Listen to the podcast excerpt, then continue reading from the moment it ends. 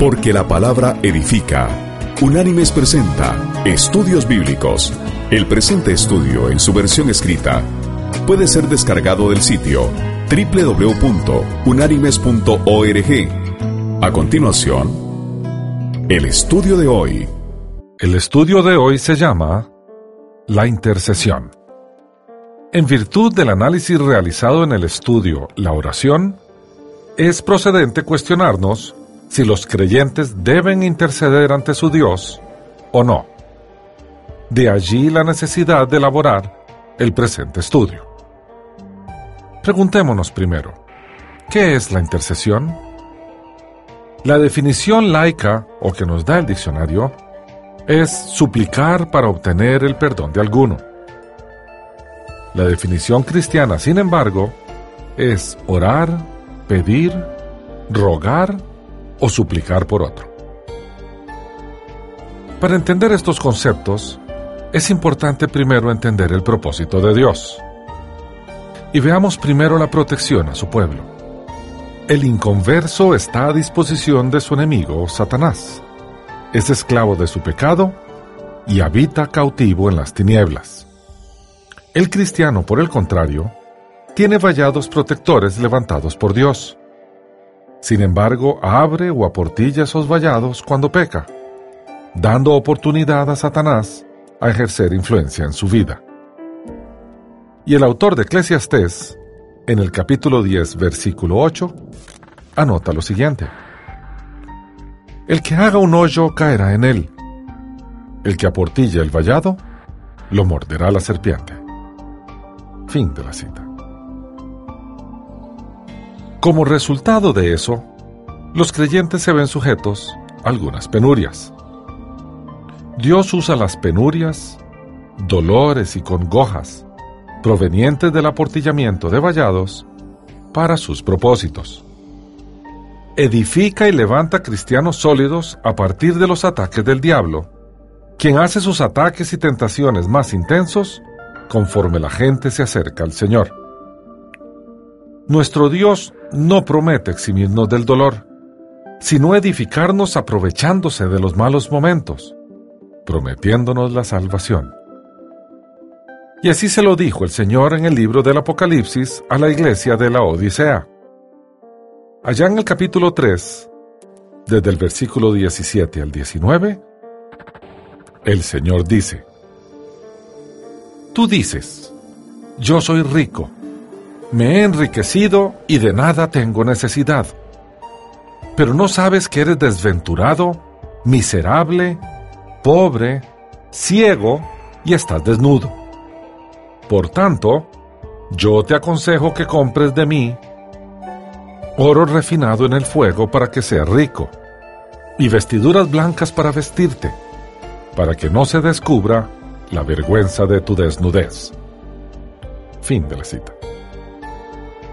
Para soportar los malos momentos, el Señor nos proporciona su paz, que no podemos comprender porque no es humana. Eso lo hace para que podamos resistir en los tiempos malos. Y el apóstol Pablo, a la iglesia que se congregaba en Filipos, en la carta que les envió en el capítulo 4, versículos 6 y 7, les dijo lo siguiente. Por nada estéis angustiados, si no sean conocidas vuestras peticiones delante de Dios, en toda oración y ruego, con acción de gracias. Y la paz de Dios, que sobrepasa todo entendimiento, guardará vuestros corazones y vuestros pensamientos en Cristo Jesús. Fin de la cita. A través de todos estos procesos, el Señor ejerce su disciplina. La palabra disciplina proviene de la raíz latina dicere, que significa aprender, y de la palabra latina discipulus, que significa alumno. Un disciplinador es, por lo tanto, alguien que enseña. Una persona disciplinada es alguien que ha aprendido. Dios nos entrena y disciplina como hijos.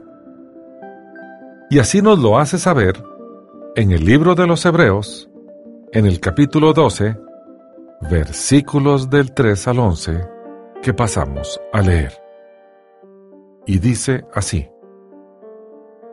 Considerad aquel que sufrió tal contradicción de pecadores contra sí mismo, para que vuestro ánimo no se canse hasta desmayar, pues aún no habéis resistido hasta la sangre, combatiendo contra el pecado. Y habéis ya olvidado la exhortación que como a hijos se os dirige, diciendo, Hijo mío, no menosprecies la disciplina del Señor, ni desmayes cuando eres reprendido por Él, porque el Señor al que ama disciplina, y azota a todo el que recibe por hijo. Si soportáis la disciplina, Dios os trata como a hijos. Porque, ¿qué hijo es aquel a quien el Padre no disciplina?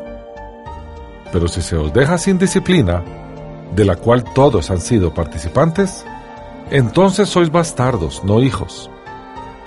Por otra parte, tuvimos a nuestros padres terrenales que nos disciplinaban y los venerábamos. ¿Por qué no obedeceremos mucho mejor al Padre de los Espíritus y viviremos? Y aquellos ciertamente por pocos días nos disciplinaban como a ellos les parecía. Pero este para lo que nos es provechoso, para que participemos de su santidad.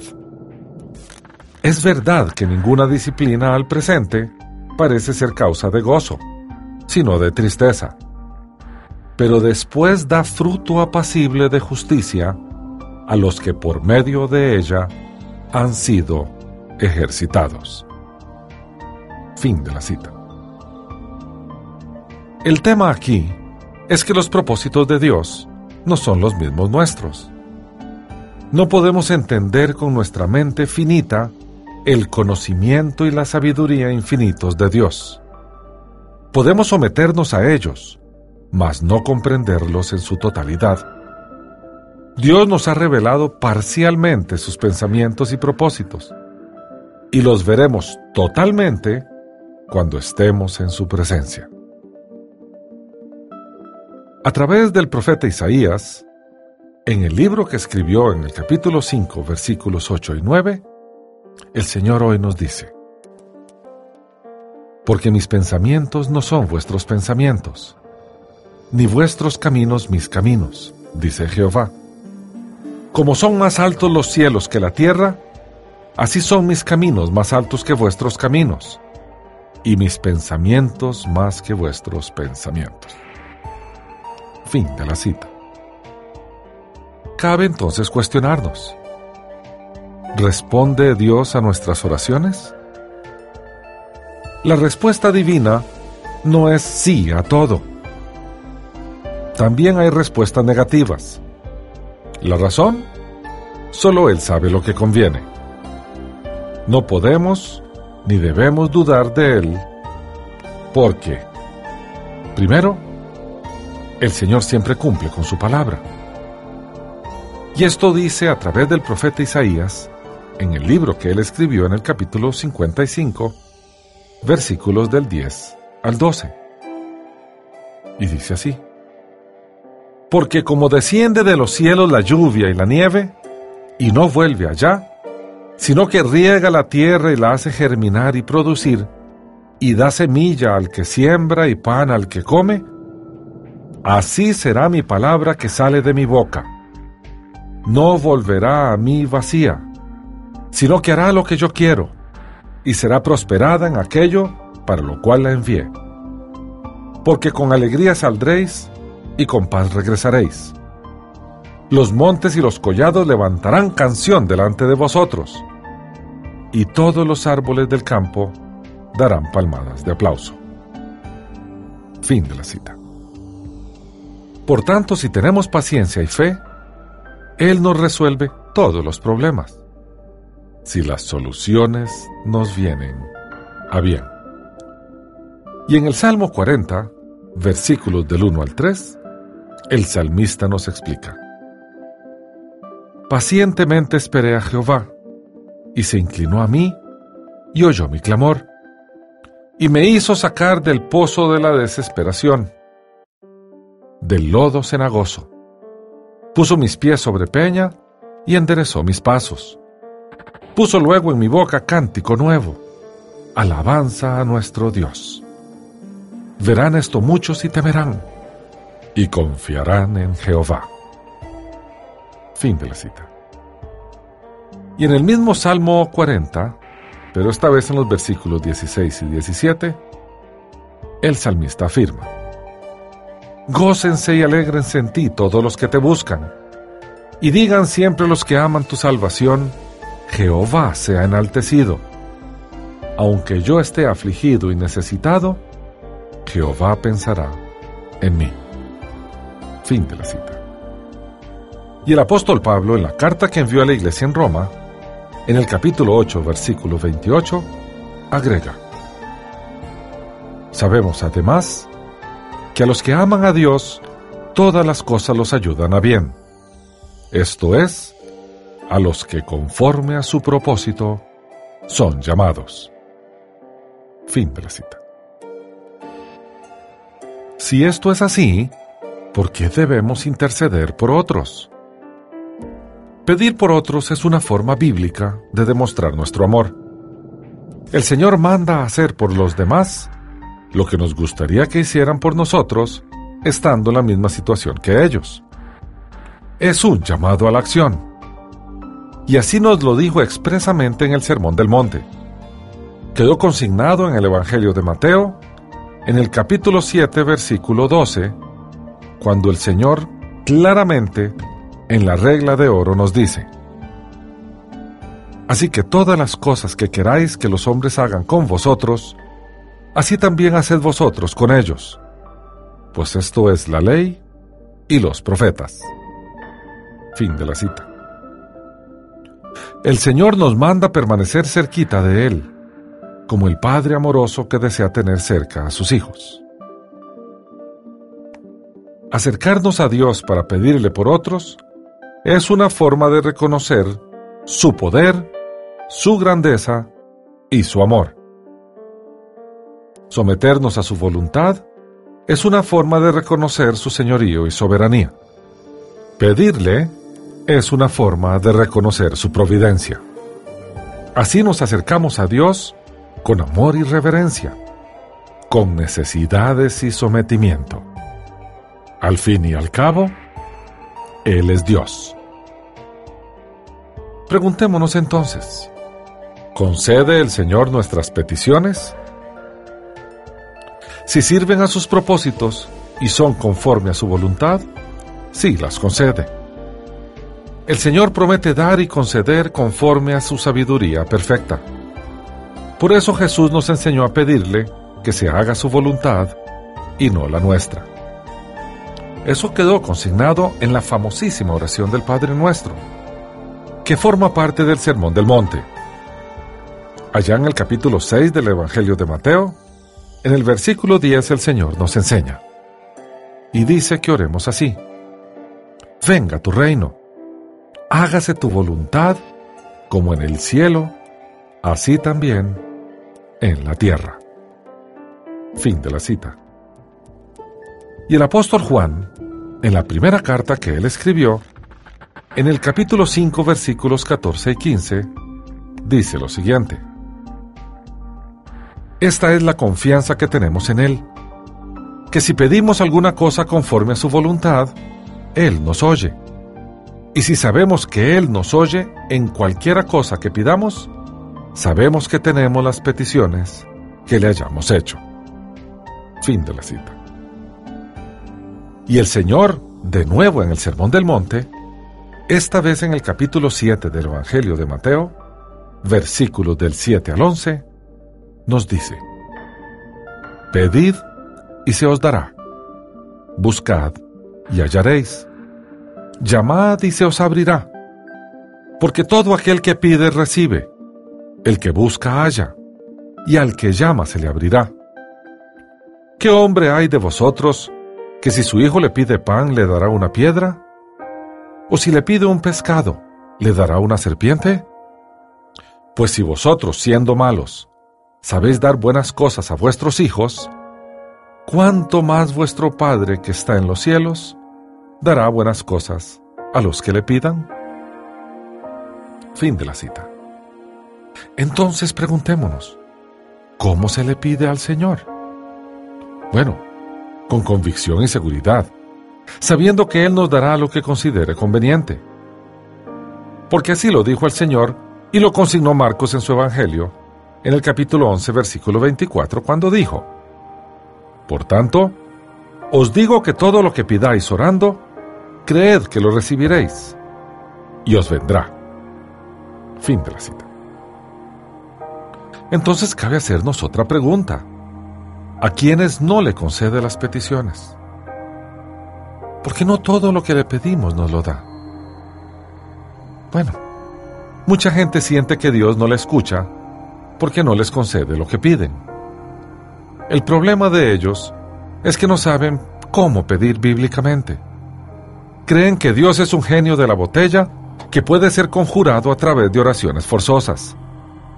Desean que Dios haga la voluntad de ellos y no la suya, poniéndose en una situación de dioses y dejando a Dios en una situación de esclavo. El ser humano no es Dios. Por lo tanto, no puede aspirar a saber lo que Dios sabe, ni a darle instrucciones a Dios sobre cómo debe proceder. El ser humano es un ser caído con una naturaleza pecaminosa. Más le conviene acercarse a Dios y esperar en Él que intentar instruir a Dios en lo que considera que es bueno para su propio provecho.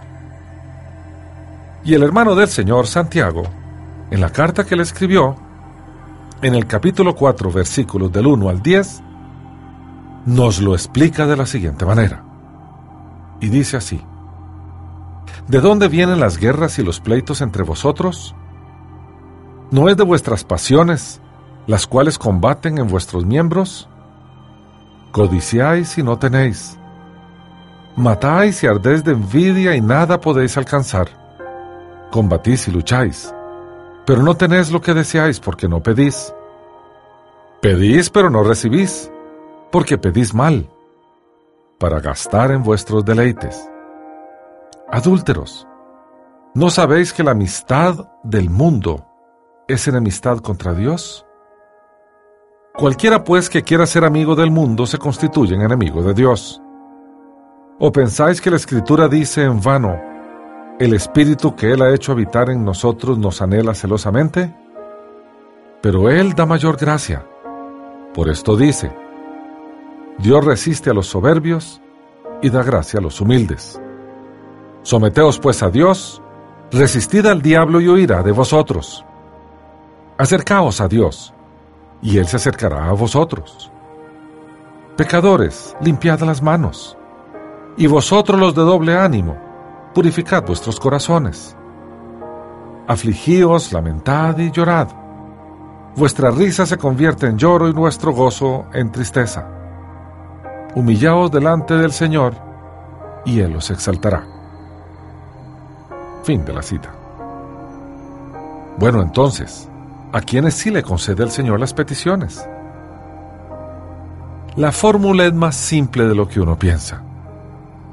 Dios concede a aquellos que desean lo que Dios desea y descansan en Él. Primero, Dios le concede a sus discípulos. Y así lo dijo el Señor en la última cena y se consignó en el Evangelio de Juan capítulo 15 versículo 7, que dice, Si permanecéis en mí y mis palabras permanecen en vosotros, pedid todo lo que queráis y os será hecho. Fin de la cita. También el Señor le concede a los santificados, a los apartados para Él, a su pueblo, a su iglesia. Y así lo consigna el apóstol Pablo en la carta que envió a la iglesia que se congregaba en Roma. Allí en el capítulo 8, versículos 26 y 27, en la carta que les envió, dice el apóstol. De igual manera, el Espíritu nos ayuda en nuestra debilidad, pues qué hemos de pedir como conviene no lo sabemos, pero el Espíritu mismo intercede por nosotros con gemidos indecibles. Pero el que escudriña los corazones sabe cuál es la intención del Espíritu, porque conforme a la voluntad de Dios, intercede por los santos. Fin de la cita. Sin duda alguna, Dios concede las peticiones a su pueblo. Y así lo dice Juan, el discípulo amado. En la primera carta que él envió en el capítulo 3, versículos desde el 22 hasta el 24, el apóstol dice, Y cualquiera cosa que pidamos la recibiremos de él, porque guardamos sus mandamientos y hacemos las cosas que son agradables delante de él. Y este es su mandamiento, que creamos en el nombre de su Hijo Jesucristo, y nos amemos unos a otros como nos lo ha mandado. El que guarda sus mandamientos permanece en Dios, y Dios en él. Y en esto sabemos que Él permanece en nosotros, por el Espíritu que nos ha dado. Fin de la cita. Tal vez el texto bíblico que mejor nos ilustra este concepto es el Salmo 37. En su versículo 4 el salmista dice, Deleítate a sí mismo en Jehová, y Él te concederá las peticiones de tu corazón. Fin de la cita.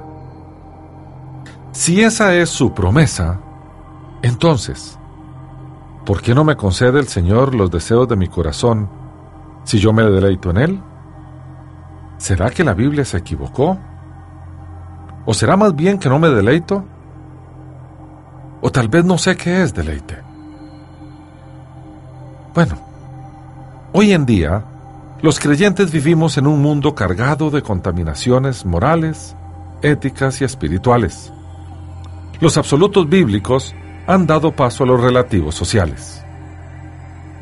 La inmoralidad sexual en todas sus formas, la ética elástica, donde somos permisibles con las normas de convivencia y las modas pasajeras que elevan su tono con el pasar del tiempo, se vuelven en verdaderas tentaciones que nos hacen alejarnos del Señor y por lo tanto abandonar su deleite.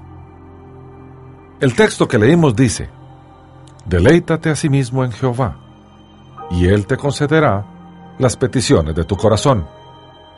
Y está en ese orden. Entonces analicemos las dos secciones del versículo y veamos a dónde nos llevan. La primera sección es, deleítate en el Señor. ¿Qué significa deleitarnos en el Señor? Significa usar los medios de contacto que Dios nos ha dado para tener comunión con Él y disfrutar de esa relación. El principio del deleite en el Señor es establecer una relación con Él, y ésta se establece a través de su Hijo.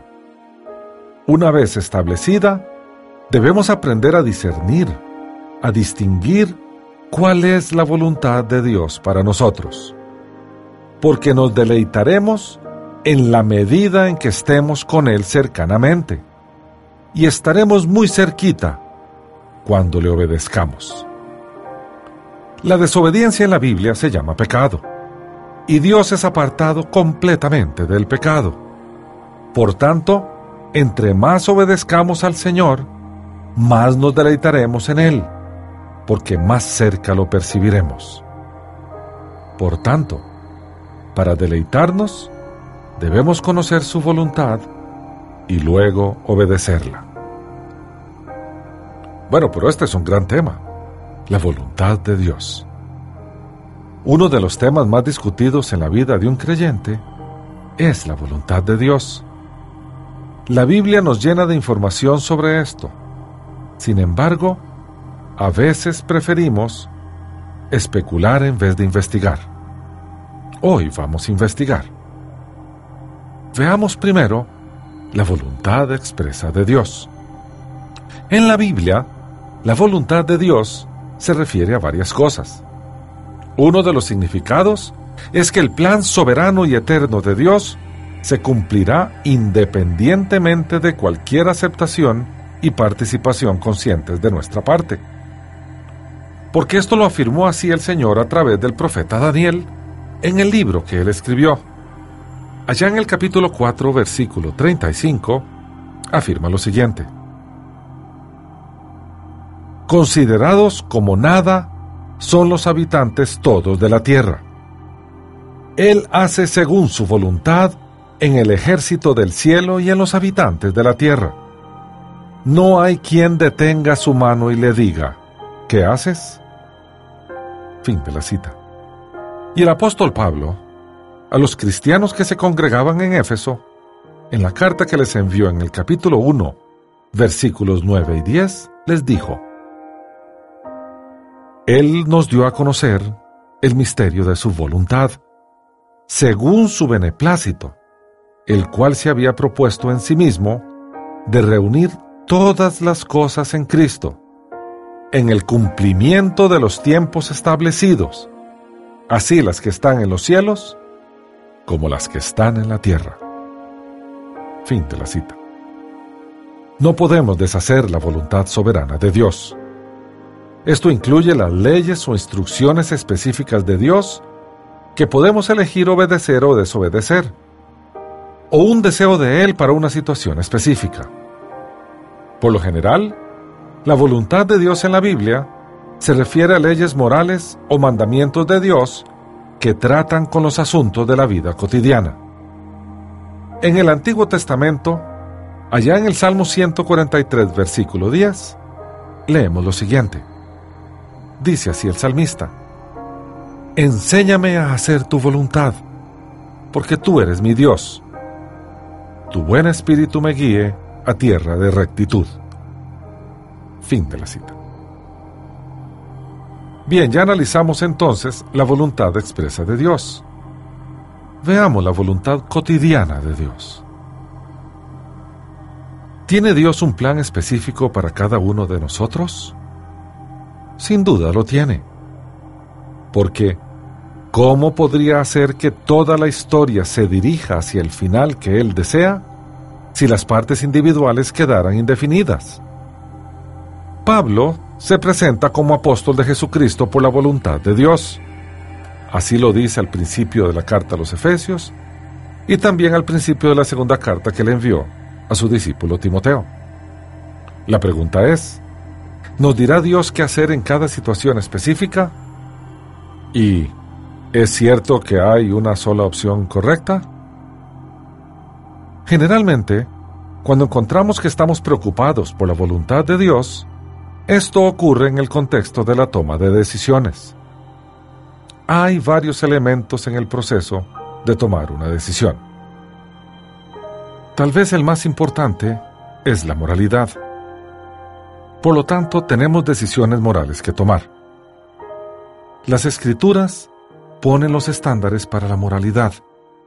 Por lo tanto, en nuestro diario vivir, hacer la voluntad de Dios es obedecerle en su totalidad. Y el apóstol Pablo, a los cristianos que se congregaban en Tesalónica, en la primera carta que él envió, en el capítulo 4 versículos del 2 al 7, afirma lo siguiente. Dice así el apóstol, Ya sabéis las instrucciones que os dimos por el Señor Jesús. La voluntad de Dios es vuestra santificación que os apartéis de fornicación, que cada uno de vosotros sepa tener su propia esposa en santidad y honor, no en pasión desordenada como los gentiles que no conocen a Dios. Que ninguno agravie ni engañe en nada a su hermano, porque como ya os hemos dicho y testificado, el Señor es vengador de todo esto. Dios no nos ha llamado a inmundicia, sino a santificación.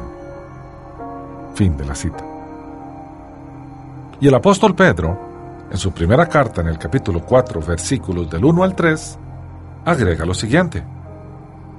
Puesto que Cristo ha padecido por nosotros en la carne, vosotros también armaos del mismo pensamiento, pues quien ha padecido en la carne terminó con el pecado, para no vivir el tiempo que resta en la carne conforme a las pasiones humanas, sino conforme a la voluntad de Dios. Baste ya el tiempo pasado para haber hecho lo que agrada a los gentiles, andando en lascivias, placeres, borracheras, orgías, disipación y abominables idolatrías. Fin de la cita. Bueno, si es en el contexto de la toma de decisiones, cuando cuestionamos la voluntad de Dios, veamos cuáles elementos nos da el Señor para tomar decisiones. Bueno, el primero, sin duda alguna, es la Biblia. En la carta del apóstol Pablo a los romanos, en el capítulo 12, versículo 2, el apóstol dice que podemos comprobar cuál es la buena voluntad de Dios al renovar nuestra mente. Y esta renovación viene a través del conocimiento de su palabra, iluminada por su espíritu. Al ser la palabra de Dios nuestra autoridad final para la fe, es nuestra autoridad final para la práctica también. Es nuestra fuente más autorizada para conocer a Dios y su voluntad. Salomón dijo que sabríamos cómo vivir si seguíamos los mandamientos de Dios. Y así lo escribió en el libro de los Proverbios. Allí en el Proverbio 6, en el versículo 22, el sabio dijo, cuando camines, te servirán de guía. Cuando duermas, vigilarán tu sueño. Cuando despiertes, hablarán contigo. Fin de la cita. Las escrituras tienen un propósito muy claro. Así se lo explicó Pablo a su discípulo Timoteo en la segunda carta que le envió. Allí en el capítulo 3, versículos del 15 al 17, el apóstol le indicó a su discípulo.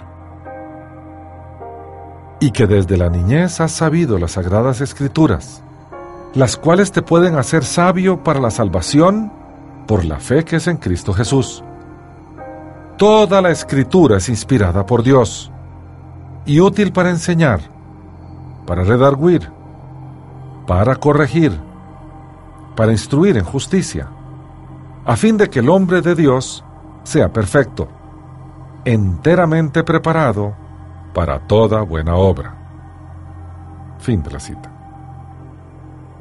Las escrituras son nuestra norma de conducta. Un hombre no necesita preguntar a Dios si es su voluntad que coquetee con la esposa del vecino. La Biblia es clara en eso.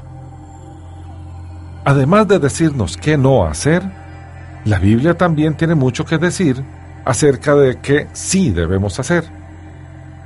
Aprendemos acerca del amor de Dios y lo que significa para relacionarnos con otras personas y alcanzarlas. Aprendemos acerca del valor del mundo creado, del trabajo, de dar de lo nuestro, del dinero, de la familia.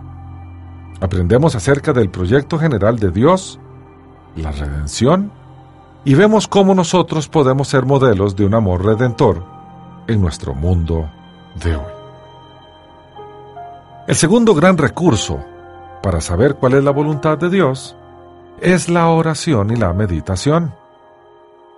Caminar cerca de Dios solo puede ocurrir mediante la oración constante. Este es otro elemento significativo de nuestra toma de decisiones. Mediante la oración, nos forzamos a mantenernos en sintonía con Dios. Nuestra oración es alimentada por un conocimiento y una meditación en su palabra. A veces, las decisiones sabias se vuelven claras cuando las distracciones se dejan de lado y permitimos a nuestra mente enfocarse y hacer su trabajo sin interrupciones. Oramos acerca de temas específicos, pero también oramos pidiendo comprensión en general. Pablo oraba para que los colosenses pudieran conocer la voluntad de Dios. Y en la carta que les envió, en el capítulo 1, versículo 9, el apóstol les dice, Por lo cual también nosotros, desde el día que lo oímos, no cesamos de orar por vosotros y de pedir que seáis llenos del conocimiento de su voluntad en toda sabiduría e inteligencia espiritual. El tercer elemento es la guía del Espíritu. Un elemento muy importante para conocer la mente y la voluntad de Dios es el ministerio del Espíritu Santo en nuestra vida. Su presencia dentro de nosotros es una de las principales diferencias entre nosotros y los santos del Antiguo Testamento. Esto es muy significativo para conocer la voluntad de Dios. Una forma en que el Espíritu nos ayuda a conocer la voluntad de Dios es lo que llamamos iluminación, el medio que usa para ayudarnos a entender el significado más profundo de la Biblia. Otra forma es trayendo cosas a nuestra consideración. Un erudito hablaba de codazos del espíritu o centrarse en una inquietud. Cuando decimos que tenemos una visión o una carga por algo, él dice, nos estamos refiriendo a una impresión. Cuando nuestra preocupación es realmente bíblica, estamos en lo correcto si consideramos que nuestra impresión es un codazo del Espíritu Santo. También contamos con revelaciones personales. A veces, los cristianos dicen que el Señor les dijo que hicieran algo. Si bien no podemos, ni queremos, definir los límites de cómo Dios puede guiarnos, podemos aprender de la Biblia lo que podríamos esperar. Quienes dicen que Dios da revelaciones especiales de su voluntad, a veces se refieren a situaciones como la experiencia de Pablo en el camino a Damasco, o de Pedro en el techo de Simón el Curtidor, donde se enteró que hubo un cambio en las leyes alimenticias. Pero notemos que estas revelaciones especiales llegaron sin buscarlas. No vinieron en respuesta a un deseo de conocer la voluntad de Dios. No hay ningún lugar en el Nuevo Testamento donde se nos enseña a buscar una revelación especial de Dios. La pregunta no es si Dios puede hablar de esta forma, porque sin duda lo puede hacer. Estamos hablando acá de la norma, de lo que podemos esperar de Dios en el curso normal de la vida. ¿Qué debemos hacer si creemos que el Espíritu está hablándonos directamente? Las impresiones deben ser verificadas rigurosamente mediante la sabiduría bíblica, la sabiduría corporativa de la comunidad creyente, así como la sabiduría personal. Si esto no se hace, se permitirá que las impresiones que están arraigadas en el egoísmo, el orgullo, el terco irrealismo y la fantasía sean atribuibles a Dios. Analicemos entonces la providencia divina. La providencia de Dios es otro elemento del proceso de toma de decisiones. Este es el trato directo de Dios en su mundo en general y en nuestras vidas en particular. Su gobierno soberano del mundo. Gracias a la providencia de Dios, las estrellas permanecen en sus órbitas y la lluvia riega la tierra. Mediante su providencia especial, la mano de Dios es visible en un sentido para los cristianos que han visto a todas las piezas de uno o más rompecabezas de la vida caer en su lugar en forma muy especial. Veamos entonces también la sabiduría. Y definamos sabiduría como conocimiento bien aplicado. Sin conocimiento no hay sabiduría. Pablo escribió a los Efesios, en el capítulo 5, versículo 15 de la carta que les envió, lo siguiente. Así que tengan cuidado de su manera de vivir. No vivan como necios, sino como sabios. Fin de la cita.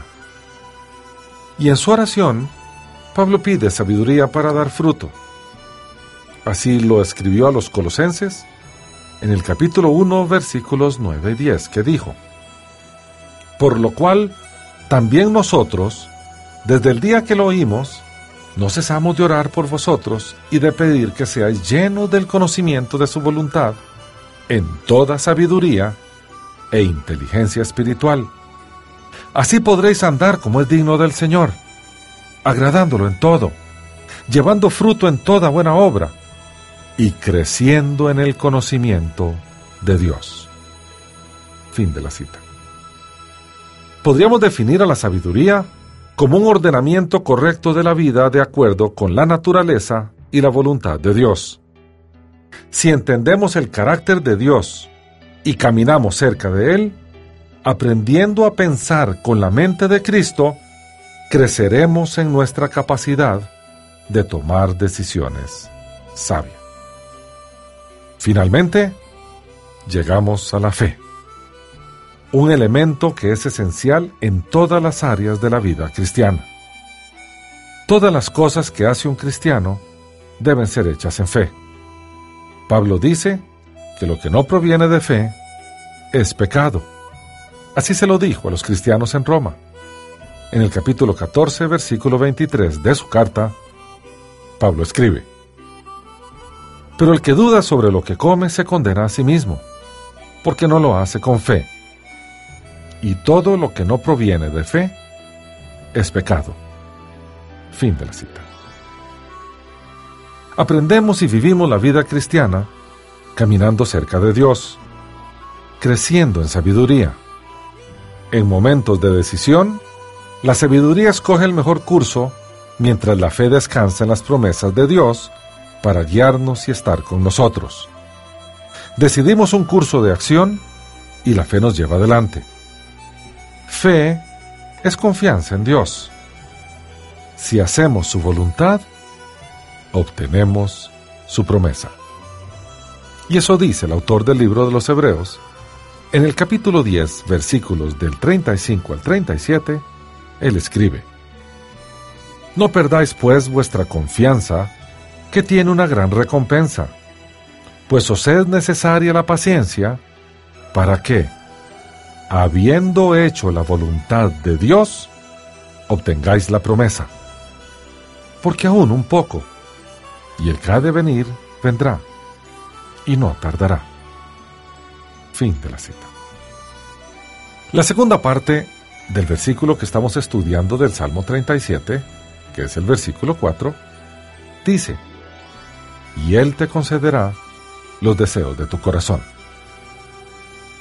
Deleitarse en Él involucra querer lo que Él quiere, modelar nuestros deseos de acuerdo con los suyos. Esto viene de caminar cerca de Él, Dios nos da talentos y capacidades por una razón. Si estas cosas son honorables y útiles para el reino de Dios, no deben ser rechazados simplemente por temor a que Dios podría no gustarle que hagamos algo que disfrutamos. Como dijo un hombre, podemos amar a Dios y hacer lo que queramos cuando caminamos cerca de Él, porque lo conocemos a Él y las cosas que Él desea. La clave entonces es alinear los deseos de Dios con los nuestros. Así haremos lo que queremos, porque eso es lo que Dios quiere. En resumen, resumiendo entonces, conocer la voluntad de Dios significa fundamentalmente conocerlo a Él y lo que le agrada a Él. Si bien en ocasiones podría haber una dirección inusualmente clara de Dios, en la mayoría de los casos, tomamos decisiones basados en la información que obtenemos a través del curso normal del discipulado, unidas en sabiduría espiritual, confiando en que Dios cumplirá su voluntad y descansando en esa confianza. La clave es obediencia. Y Jesús es el modelo de obediencia de la voluntad del Padre. Nuestro modelo de obediencia a la voluntad de Dios es Jesús. Y él así lo dijo. En el Evangelio de Juan capítulo 5 versículo 30, el apóstol consignó lo siguiente. Esto dijo el Señor. No puedo yo hacer nada por mí mismo. Según oigo, así juzgo, y mi juicio es justo, porque no busco mi voluntad, sino la voluntad del Padre que me envió. Fin de la cita. Él, pese a que sabía lo que tenía que sufrir, lo padeció hasta el fin. En su oración al Padre, claramente subordinó su voluntad a la de Él. Después de la última cena, el Señor se retiró con sus discípulos al huerto de Getsemaní y allí oró al Padre. Allí vemos una oración, un clamor y vemos una subordinación. Lucas el Evangelista lo consignó así en el capítulo 22 de su Evangelio, desde el versículo 41 hasta el 44. que dice, Se apartó de ellos a distancia como de un tiro de piedra, y puesto de rodillas oró, diciendo, Padre, si quieres, pasa de mí esta copa, pero no se haga mi voluntad, sino la tuya. Entonces se le apareció un ángel del cielo para fortalecerlo. Lleno de angustia, oraba más intensamente, y era su sudor como grandes gotas de sangre que caían hasta la tierra. Fin de la cita. Todos los creyentes debemos tener nuestro Getsemaní, allí donde sometemos nuestra propia voluntad a la de nuestro Padre. En conclusión, debemos examinar nuestra propia vida. ¿Estamos buscando en algún otro lado la satisfacción que solo Dios puede darnos? ¿Estamos apartando tiempo para pasar a solas con Dios? ¿Tenemos tiempo para estudiar su palabra, para conocerle mejor y así compartir con nuestros hermanos en una relación verdaderamente cercana? Muchos creyentes se preguntan por qué no sienten el gozo del Señor, pero sus vidas están tan llenas de otras actividades que Dios no les puede hablar. Se preguntan por qué Dios no está cerca de ellos cuando no se han acercado a Él. Es imprescindible apartar tiempo para Dios, porque si no lo hacemos, no podremos deleitarnos en Él. Aprendamos a amar los caminos del Señor Meditemos en la grandeza de su voluntad para nosotros. Pensemos en el plan de Dios para nuestro matrimonio, para nuestros hijos, para nuestro trabajo, para toda nuestra vida. Y regocijémonos en la grandeza de su plan para nosotros. En vez de creer las mentiras del mundo, aprendamos a amar los caminos del Señor. Debemos aprender a encontrar la suprema satisfacción de nuestras vidas deleitándonos en nuestro Dios. Él es la única fuente de gozo y de sentido en esta vida. Hay una promesa bíblica aquí, y Juan la consignó en su primera carta. En el capítulo 2, desde el versículo 15 al 17, el apóstol dice, No améis al mundo ni las cosas que están en el mundo. Si alguno ama al mundo, el amor del Padre no está en él, porque nada de lo que hay en el mundo, los deseos de la carne, los deseos de los ojos y la vanagloria de la vida, proviene del Padre, sino del mundo. Y el mundo pasa, y sus deseos, pero el que hace la voluntad de Dios, permanece para siempre. Por tanto, deleitémonos en el Señor, y Él nos concederá los deseos de nuestro corazón. Hasta aquí el estudio de hoy. Las citas de las Escrituras son tomadas de la Biblia Reina Valera, revisión 1995. Unánimes presentó Estudios Bíblicos porque lámpara a mis pies es tu palabra y lumbrera en mi camino. Que Dios te bendiga.